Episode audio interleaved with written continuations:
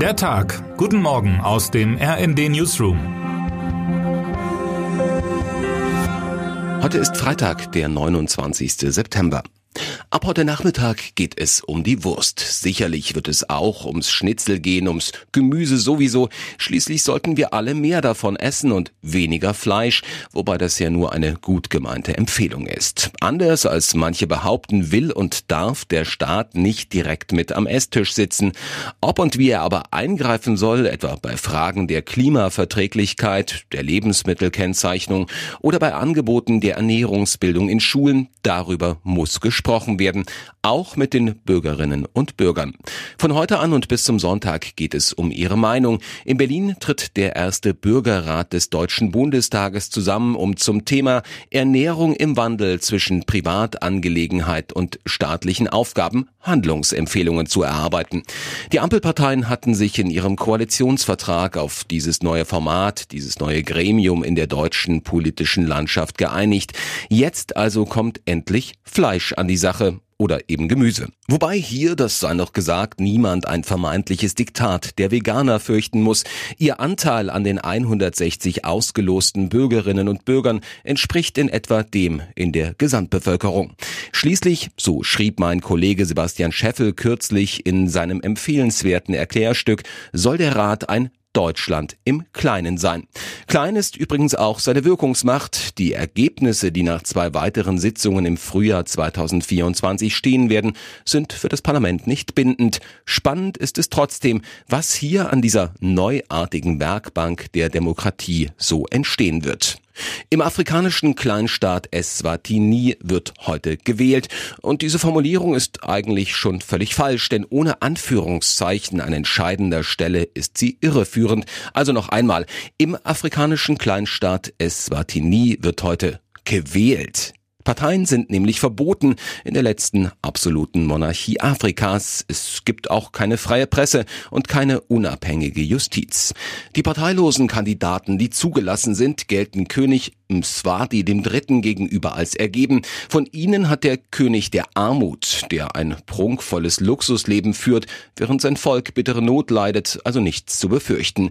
Schon eher von Eswatinis Jugend, von der Demokratiebewegung, aber auch die hat Mswati, der Dritte, für den Moment kaltgestellt. Die Proteste der vergangenen Monate ließ er, wie das unter Autokraten von seinem Schlage so Sitte ist, niederknüppeln. Heute findet eine Wahl statt, die keine ist, in einem Land, das vielen von uns völlig unbekannt und fremd ist, weshalb wir trotzdem hinschauen sollten, weil man das den unterdrückten Stimmen schuldig ist.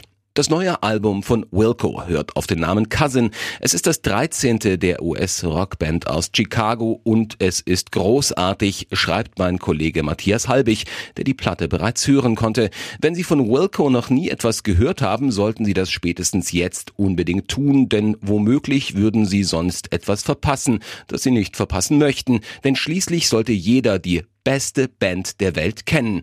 Als solche wird das Sextett immer mal wieder bezeichnet und auch Halbig teilt diese Ansicht, die er in seinem lesenswerten Text mit sechs Gründen untermauert.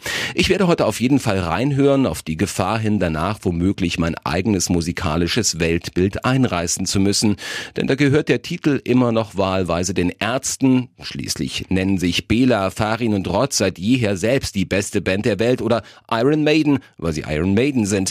Dabei müsste man wegen ihrer Bedeutung sowohl für den Pop als auch für den Rock eigentlich die Beatles nennen oder die Stones oder die Höhner oder Slayer oder die Village People oder Amondyl oder oder oder das ist ja das Tolle an Musik. Jede Meinung ist zulässig und jede Meinung ist zugleich richtig und falsch. Eine Gesellschaft, die immer mehr polarisiert, sollte wieder mehr Musik hören, finde ich. Wilco wären ein Anfang. Wer heute wichtig wird. Elektriker, Werftarbeiter, Freiheitskämpfer, Nobelpreisträger, Präsident Lech Walesa blickt auf ein bewegtes Leben zurück, stets umweht vom Hauch der Geschichte.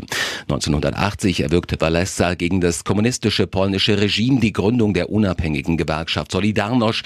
Als Ministerpräsident Jaruzelski 1981 das Kriegsrecht verhängt, wird die Gewerkschaft verboten. Walesa interniert. 1982 kommt er frei, 1983 erhält er den Friedensnobelpreis. Als 1989 die Wende eingeleitet wird, sitzt Valessa mit am runden Tisch. Ein Jahr später ist er Präsident, der End- und Höhepunkt eines polnischen Jahrzehnts, das eng mit seinem Namen verknüpft ist. 1995 aber scheitern seine Bemühungen um eine Wiederwahl. Valessa überwirft sich mit einstigen Mitstreitern, bricht auch mit der Solidarność. Die politische Karriere ist am Ende, aber Valessa bleibt eine Autorität, die sich einmischt. Er gilt als scharfer Kritiker der nationalkonservativen Peace-Regierung. Erst im Juni marschierte er an der Seite von Oppositionsführer Donald Tusk mit Hunderttausenden auf einer Demo durch Warschau. In zwei Wochen wird gewählt, aber am heutigen Freitag ist erstmal sein Tag. Lech Walesa wird 80 Jahre alt. Und damit wünschen wir Ihnen einen guten Start in den Tag. Text Marco Nehmer am Mikro Daniel Bornberg. Mit rnd.de, der Webseite des Redaktionsnetzwerks Deutschland, halten wir Sie durchgehend auf dem neuesten Stand. Alle Artikel aus diesem Newsletter finden Sie immer auf rnd.de slash der Tag.